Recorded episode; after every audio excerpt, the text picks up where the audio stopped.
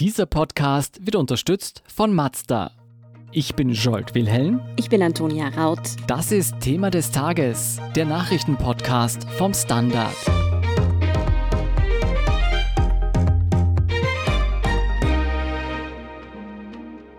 Unmittelbar nach dem Terroranschlag in Wien erfolgten zahlreiche Razzien im Umfeld der sogenannten Muslimbruderschaft. Die lange vor dem Anschlag vorbereitete Operation Luxor führte zu Dutzenden Verhaftungen. Seither wird gegen rund 70 Personen und Vereine ermittelt. Wen die Behörden da wirklich ins Visier genommen haben, was den Personen tatsächlich vorgeworfen wird und warum die Ermittlungen heftig kritisiert werden, erklären Jan-Michael Machat und Vanessa Geig vom Standard. Vanessa, seit Anfang November ermitteln die Polizei und die Staatsanwaltschaft gegen 70 Personen und Vereine aus dem Umfeld der Muslimbruderschaft. Bevor wir auf die konkreten Ermittlungen eingehen, was genau ist diese Muslimbruderschaft? Ist es eine Terrororganisation? Darüber scheiden sich die Geister. Ihre Ideale haben sie in der Vergangenheit international sowohl auf legalistischem Weg als auch mittels Gewalt versucht durchzusetzen. Was jedenfalls feststeht, ist, dass es sich um eine islamistische Organisation handelt, die durch und durch reaktionäre Ideologie propagiert, also die sich in ihrem Kern gegen die liberale und moderne Gesellschaft richtet. Das hat mit einem fortschrittlichen Gesellschaftsentwurf überhaupt nichts zu tun. Ganz im Gegenteil, in dem Milieu spielt Antisemitismus genauso eine große Rolle wie Frauenunterdrückung. Bei uns sind auch ihre Symbole und die Verbreitung von diesen Symbolen verboten dass ihre Sympathisanten und Anhänger in Österreich aber tatsächlich eine sicherheitspolizeilich relevante Bedrohung darstellen, das wird von den meisten Experten bezweifelt. Es geht eher darum, ob die Szenengrößen hierzulande vielleicht über Umwege an der Finanzierung von Terrorgruppen beteiligt waren oder sind. Und es geht wohl auch darum, ob die Szene ideologisches Unterfutter für diejenigen liefert, die dann äh, wirklich Gewalt anwenden würden vielleicht. Das ist aber juristisch relativ schwer zu fassen. Was man schon sagen muss, ist, dass es wichtig und gut wäre, über die Strukturen der Muslimbruderschaft in Österreich mehr zu wissen, einfach damit man sie besser einschätzen kann. Aber ob das die Ermittlungen und die Hausdurchsuchungen liefern werden können, das steht wieder auf einem ganz anderen Blatt. Wissen wir denn, wie groß die Muslimbruderschaft in Österreich ist? Das ist tatsächlich sehr schwer zu sagen. Unzählige Experten, die wir befragt haben, sind sie da diesbezüglich unsicher, einfach weil es sich um eine Geheimorganisation handelt. Also es gibt kaum jemanden, der sich da öffentlich dazu bekennt und wenn, dann ist eher ein bisschen ein Unfall oder es passiert in einem Gespräch mit ausländischen Medien.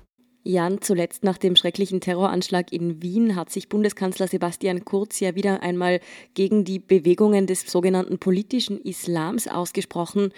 Ist damit dann auch die Muslimbruderschaft gemeint?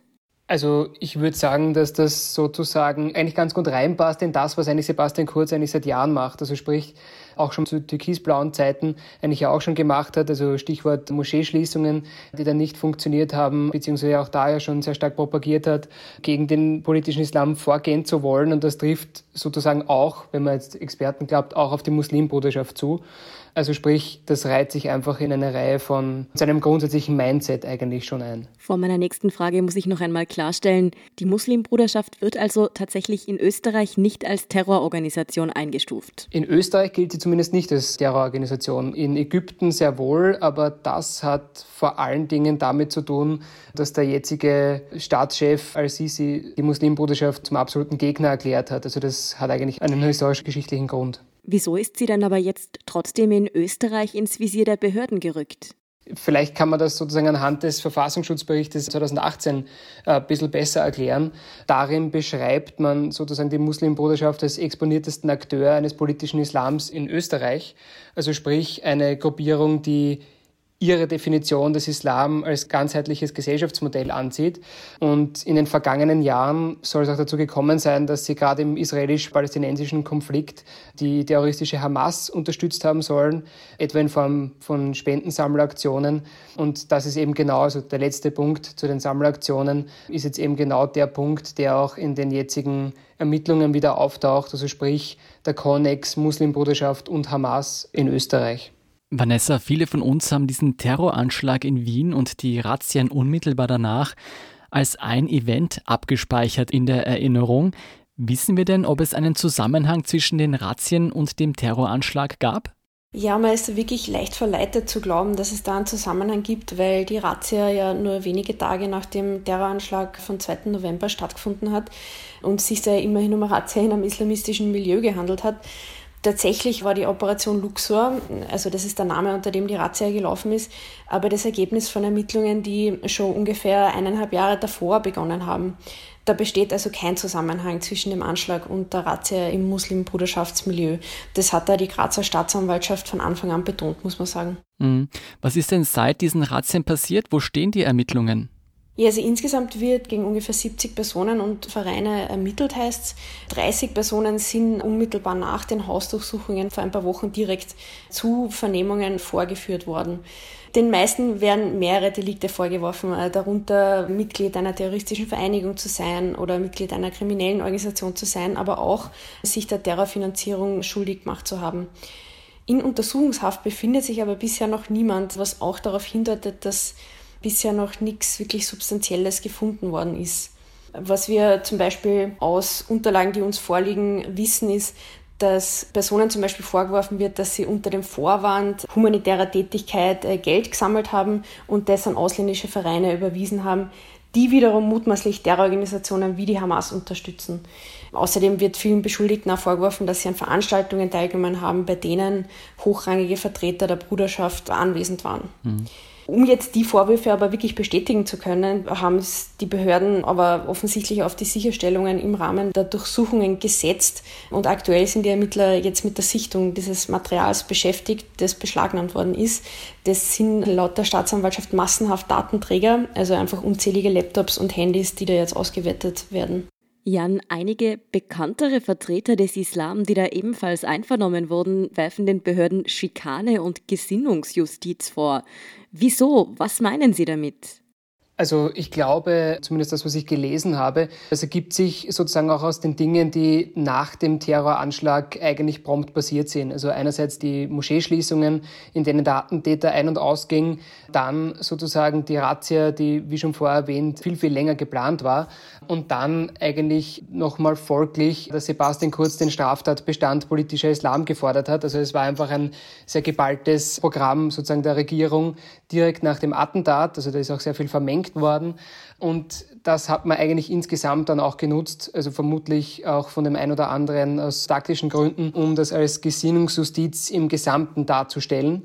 Also ich glaube halt einfach, dass vermutlich der ein oder andere Akteur auch ein Interesse daran hat, dass man die Diskussion verdammt, dass man die Diskussion für beendet erklärt und dass man wieder einmal in Österreich, wie so oft, was diese Themen anlangt, eher weniger darüber spricht, was die Denkweisen und Verbindungen dieser Gruppierungen zum Teil angeht und ob die mit Demokratie und Rechtsstaat in Österreich so vereinbar sind, sondern eigentlich dann entweder Gesinnungsjustiz schreit oder Islamophobie und sozusagen eine breitere Diskussion nicht zulässt. Was dann natürlich dem entgegensteht, strafrechtliches Handeln lässt sich aus den bisherigen Ermittlungen nicht ableiten. Also rein Sympathiebekundungen für die Muslimbruderschaft abzugeben, ist in Österreich schlichtweg nicht strafbar. Und wenn das so bleibt, wird man sich vermutlich oder werden sich die Behörden die Frage gefallen lassen müssen, ob der strafrechtliche Weg hier wirklich der richtige war. Also sprich, ob man nicht den schweren Weg gehen hätte sollen von Anfang an, um endlich eine ordentliche Debatte in Österreich über dieses sensible Thema endlich zu führen. Und ich meine, die, die ist zweifelsohne notwendig, wie auch unsere Recherchen einfach zeigen. Aber man hat sich einfach für den brachialen Weg entschieden, der vermutlich, wenn tatsächlich nichts rauskommen soll, ein Persilschein für die tatsächlichen Islamisten sein kann, indem man dann sagt, okay, Muslime in Österreich werden verfolgt und eigentlich die Regierung mit jeder unbedachten Maßnahme eigentlich Zustimmung dazu gibt oder eigentlich das Ganze bestätigt. Mhm. Ja, auch die Anwälte der Beschuldigten üben ja heftige Kritik an den Verfahren. Wird den Beschuldigten da womöglich kein faires Verfahren ermöglicht? Ist da was dran? Da könnte was dran sein. Also insofern, weil der Akt der Staatsanwaltschaft derzeit unter Verschluss ist, sowohl für die Verteidiger als auch für die Beschuldigten. Das heißt, sie können über die Ermittlungsanordnung, die, wie wir schon vorher erwähnt haben, sehr, sehr dünn ist, hinaus über ihre Vorwürfe nichts erfahren.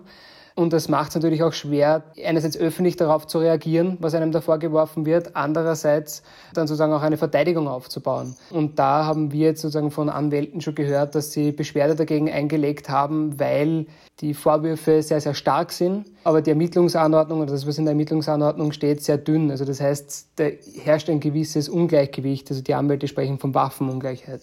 Die Faktenlage scheint also sehr dünn zu sein. Vanessa, jetzt haben wir aber mehrere Berichte gelesen, wonach bei diesen Razzien sehr hart durchgegriffen wurde. Warum denn? Warum ist man so hart vorgegangen? Also die Hausdurchsuchungen, die dürften nach allem, was wir bisher wissen, tatsächlich relativ martialisch abgelaufen sein. Ob das wirklich in jedem Fall verhältnismäßig war, das wird man wahrscheinlich diskutieren müssen. Ich meine, fest steht natürlich, dass es sich um eine Razzia im Zusammenhang mit mutmaßlichen äh, Mitgliedern in terroristischen Vereinigungen gehandelt hat. Also, dass das jetzt nicht ablaufen kann wie bei einer Verkehrskontrolle, ist auch klar. Aber den Behörden wird zum Beispiel vorgeworfen, dass man zum Beispiel Kinder unnötig verschreckt hat.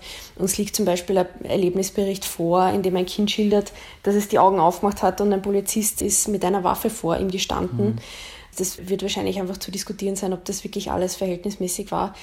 Zumindest ein Beschuldigter hat sich jedenfalls auch offiziell über den Einsatz beschwert.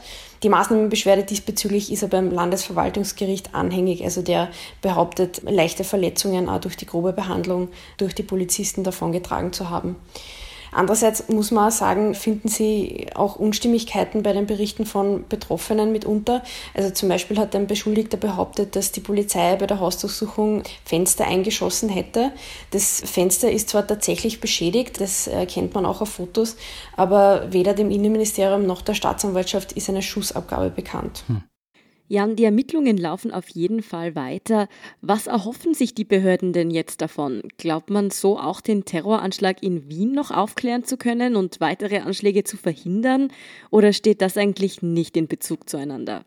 Also ich glaube, das steht überhaupt nicht in Bezug zueinander. Das hat die Staatsanwaltschaft auch immer wieder betont, dass es mit dem Attentat von Wien nichts zu tun hat. Was ich glaube, ist, dass man versucht, diesen Konnex herzustellen zwischen Muslimbruderschaft und Hamas, also der terroristischen Hamas. Also sprich, dieser Gruppe oder diesen beiden Gruppen habhaft zu werden. Offensichtlich hat man auch eine gewisse Grundlage dafür, Zumindest sagt man das, diese schwerwiegenden Vorwürfe der terroristischen Vereinigung, der Terrorismusfinanzierung, der Geldwäscherei, der kriminellen Organisation und der staatsfeindlichen Verbindungen auf den Boden zu bringen. Und genau darum geht es eigentlich. Die ÖVP wettert ja bereits seit Jahren gegen mehr Zuwanderung, muss man sagen. Sind diese umfangreichen Ermittlungen nicht vielleicht auch Ausdruck einer politischen Agenda? Also der Staatsanwaltschaft würde ich natürlich nie vorwerfen, eine politische Agenda zu fahren. Ich glaube schon, dass sie ehrlich probieren, da was herauszufinden. Also kommt der ÖVP sicherlich zu Pass, sagen wir so weil natürlich seit Jahren, gerade unter der türkisen ÖVP von Sebastian Kurz, das Thema politischer Islam oberste Priorität hat und denn das Vorgehen dagegen, also sprich die Ermittlungen gegen die Muslimbruderschaft oder gegen die angebliche Muslimbruderschaft in Österreich und die terroristische Hamas plus die Verbindungen zueinander, sollte es sie geben, kommt der ÖVP sicherlich nicht ungelegen. Es sind auf jeden Fall komplexe Ermittlungen, die da auch noch laufen. Sind wir gespannt, was noch herauskommt. Vielen Dank für eure Einblicke, Jan-Michael Machert und Vanessa Geig. Danke. Wir sind gleich zurück.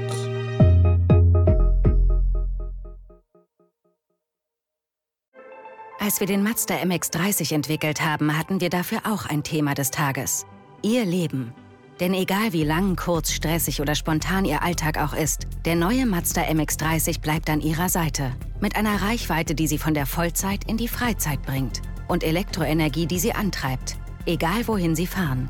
Erleben Sie Fahrgefühl für ein bewegtes Leben. Mit dem neuen Mazda MX30. Rein elektrisch. Hört sich gut an? Dann überzeugen Sie sich bei einer Probefahrt. Und hier ist, was Sie heute sonst noch wissen müssen. Erstens, während Kanada nächste Woche nach Großbritannien mit den ersten Corona-Impfungen beginnt, verzeichnen die USA einen neuen traurigen Höchstwert. Erstmals wurden in den USA mehr als 3000 Corona-Tote an einem einzigen Tag verzeichnet. Mit Schuld dürfte die verstärkte Reisetätigkeit um die vergangenen Feiertage gewesen sein. Ein Blick nach Österreich zeigt, dass auch bei uns die Lage noch angespannt ist. Nach dem Ende des strengen Lockdowns ist die Zahl der Intensivpatienten zuletzt zwar leicht gesunken, doch die derzeitige Überlastung auf den Intensivstationen könne laut Gesundheitsminister Anschober nicht auf Dauer aufrechterhalten werden. Die Zahl der Neuinfektionen müsse auf unter 2000 pro Tag sinken. Eine dritte Corona-Welle wäre nur sehr, sehr bedingt zu verkraften. Zweitens, ausgerechnet im Corona-Jahr geht am heutigen Donnerstag der Unterkunftsvermittler Airbnb an die Börse. Mit dem Ausblick auf eine Impfung und die Rückkehr zur Normalität in den nächsten Monaten geben sich die Anleger sehr zuversichtlich und bewerten die weltweit populäre Plattform zum Börsenstart mit 47,3 Milliarden Dollar. Es ist damit der größte US-Börsenstart des Jahres. Airbnb will so rund 3,5 Milliarden Dollar einnehmen und nach einem strikten Spar Sparkurs 2020 in die Zukunft investieren. Und drittens, Musiklegende und Nobelpreisträger Bob Dylan hat sein gesamtes bisheriges Lebenswerk an den führenden Branchenkonzern Universal verkauft. Universal sicherte sich für 300 Millionen Dollar die Rechte an mehr als 600 Songs, darunter Klassiker wie Blowin' in the Wind oder Like a Rolling Stone. Es war allerdings nicht der erste Megadeal dieser Art in diesem Jahr. Zuvor schnappten sich bereits Finanzinvestoren den Songkatalog von Taylor Swift und legten dafür ebenso 300 Millionen Dollar hin. Und erst vor wenigen Tagen verkaufte die Fleetwood Mac-Sängerin Stevie Nicks den Mehrheitsanteil an ihrem Songkatalog für kolportierte 100 Millionen Dollar. Mehr dazu und die aktuellsten Informationen zum weiteren Weltgeschehen finden Sie wie immer auf derstandard.at. Um keine Folge von Thema des Tages zu verpassen, abonnieren Sie uns bei Apple Podcasts oder Spotify. Unterstützen können Sie uns wie immer mit einer 5-Sterne-Bewertung und vor allem indem Sie für den Standard zahlen. Alle Infos dazu finden Sie auf abo.derstandard.at und dst.at/supporter. Danke für Ihre Unterstützung. Ich bin Jolt Wilhelm. Ich bin Antonia Raut. Baba und bis zum nächsten Mal.